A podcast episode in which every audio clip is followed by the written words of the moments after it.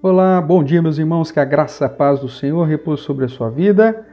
Sejam todos muito bem-vindos. Estamos começando aqui mais um devocional da Igreja Presbiteriana Reformada, aqui da cidade de Araraquara. Sou o pastor Everton e juntos temos tido o privilégio de estudarmos um pouquinho dos Provérbios de Salomão. Estamos no capítulo 12 e hoje vamos começar a semana aqui com o verso de número 11 um verso que você vai ver que já tem muita semelhança a alguns princípios que Salomão já nos chamou atenção uh, anteriormente. Diz assim, portanto, uh, Provérbios capítulo 12, verso 11: O que lavra a sua terra será farto de pão, mas o que corre atrás de coisas vãs é falto de senso. Veja só, irmãos, esse princípio, essa, esse provérbio, esse ensinamento, de certa forma, é uma leitura, já, já uma releitura do verso 9, né?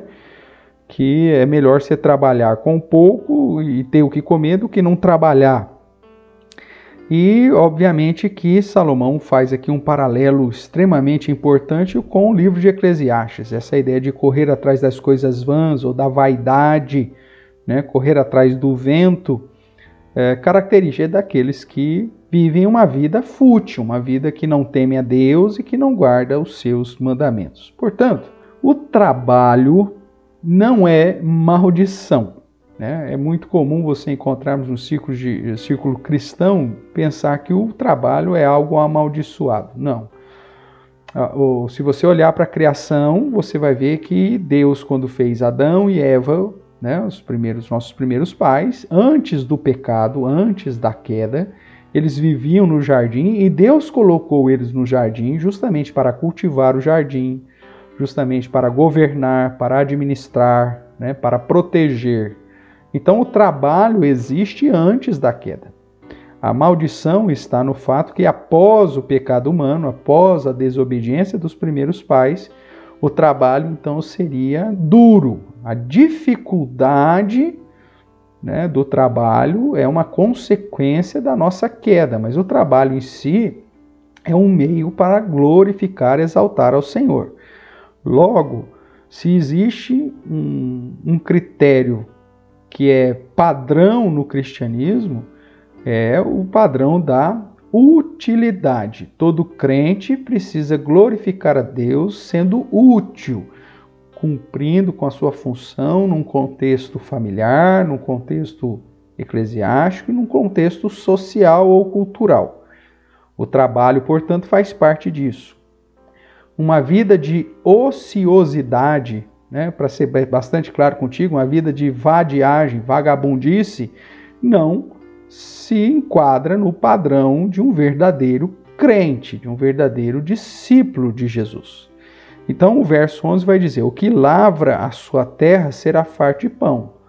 Dentro da sua realidade, se você observar os seus talentos, os dons que o próprio Deus te deu, certamente você terá condições de fazer alguma coisa que vai suprir as suas necessidades, vai trazer pão para sua casa, mesmo que seja algo simples, né?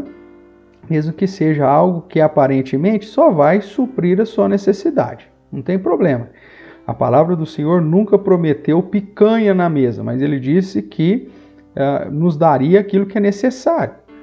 E é lógico que o necessário pode ser, meu amigo, um pedaço de pão e um copo de água, ou uma banana e um suco de laranja, não sei. O necessário não vai faltar. O problema é que muitas vezes a gente superdimensiona as promessas de Deus e pensando que as coisas vão cair do céu. Tudo é fruto do nosso trabalho. Por isso, Eclesiastes vai te chamar a atenção que aquele que só observa o vento e não planta, ou só observa a chuva, será que vai chover, será que não vai chover, mas não ara a terra, esse nunca vai colher. Mas aquele que planta de, de, de, manhã, que planta à tarde, esse vai ter muito mais chance de colher. Mesmo porque ele não sabe se a semente que ele plantou de manhã vai germinar, ou se é da tarde que vai germinar, ou se ambas. Se ambas germinarem, obviamente que a fartura virá.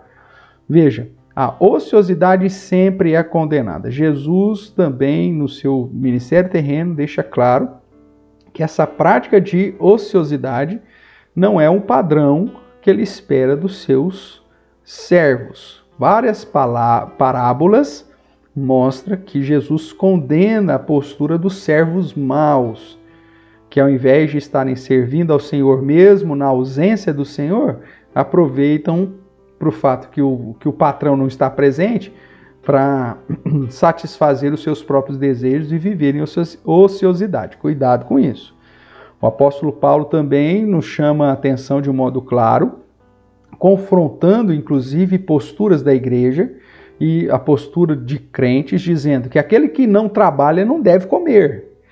E que Timóteo deveria, como pastor da igreja de Éfeso, estar atento para não, inclusive, dar de comer às viúvas que não fossem verdadeiras viúvas. Viúvas que estavam aproveitando da sua viuvez para viver uma vida dissoluta, que não deveriam nem ser ajudadas pela igreja e que os seus descendentes, a sua família, que cuidasse delas.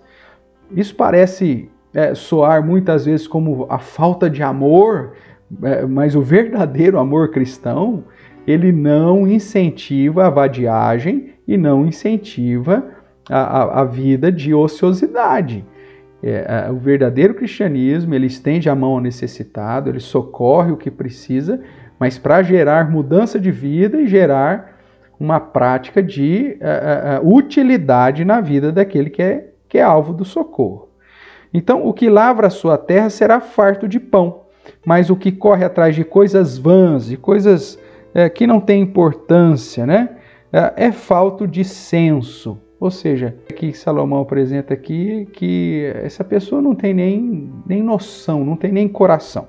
Esse princípio vai ser repetido várias vezes, tanto em Eclesiastes quanto no próprio livro de Provérbios. Se você quiser dar uma olhadinha para a gente avançar aí um pouquinho, se você é, olhar, por exemplo, lá para Provérbios, capítulo 28, né, o verso 19, também vai nos chamar a atenção para isso. Lá no Provérbios 28, 19, vai dizer: O que lavra a sua terra virá a fartar-se de pão mas o que se ajunta aos, aos vadios se fartará de pobreza. Então, fique atento aqui, a exortação de hoje é: seja útil, não viva uma vida de ociosidade. A prática ociosa ou a prática é, de padrão ou de convívio aos vadios está na contramão de um verdadeiro crente que sabe que vai glorificar ao Senhor uh, com a sua atividade, por mais simples que ela seja, uh, e, e, e vai assim exaltar o nome do Senhor pela sua postura como trabalhador, uma pessoa útil, uma pessoa que cumpre com as suas responsabilidades, o seu papel e, e está sempre disposto a servir e abençoar também os seus queridos. Tá certo? Pense um pouco nisso, se aprofunde um pouco mais nessa história, para que você veja uh, e entenda que o amor cristão não é muitas vezes aquilo que tem sido pregado por aí, que é um amor que socorre, que mantém as pessoas na ociosidade ou na postura de uh, vadiagem. Não. O amor cristão ele conduz as pessoas a oferecerem aquilo que o próprio Deus já deu a elas, com os talentos que elas têm, e a conduzi-las a glorificar a Deus também através do trabalho que elas realizarão. Ok?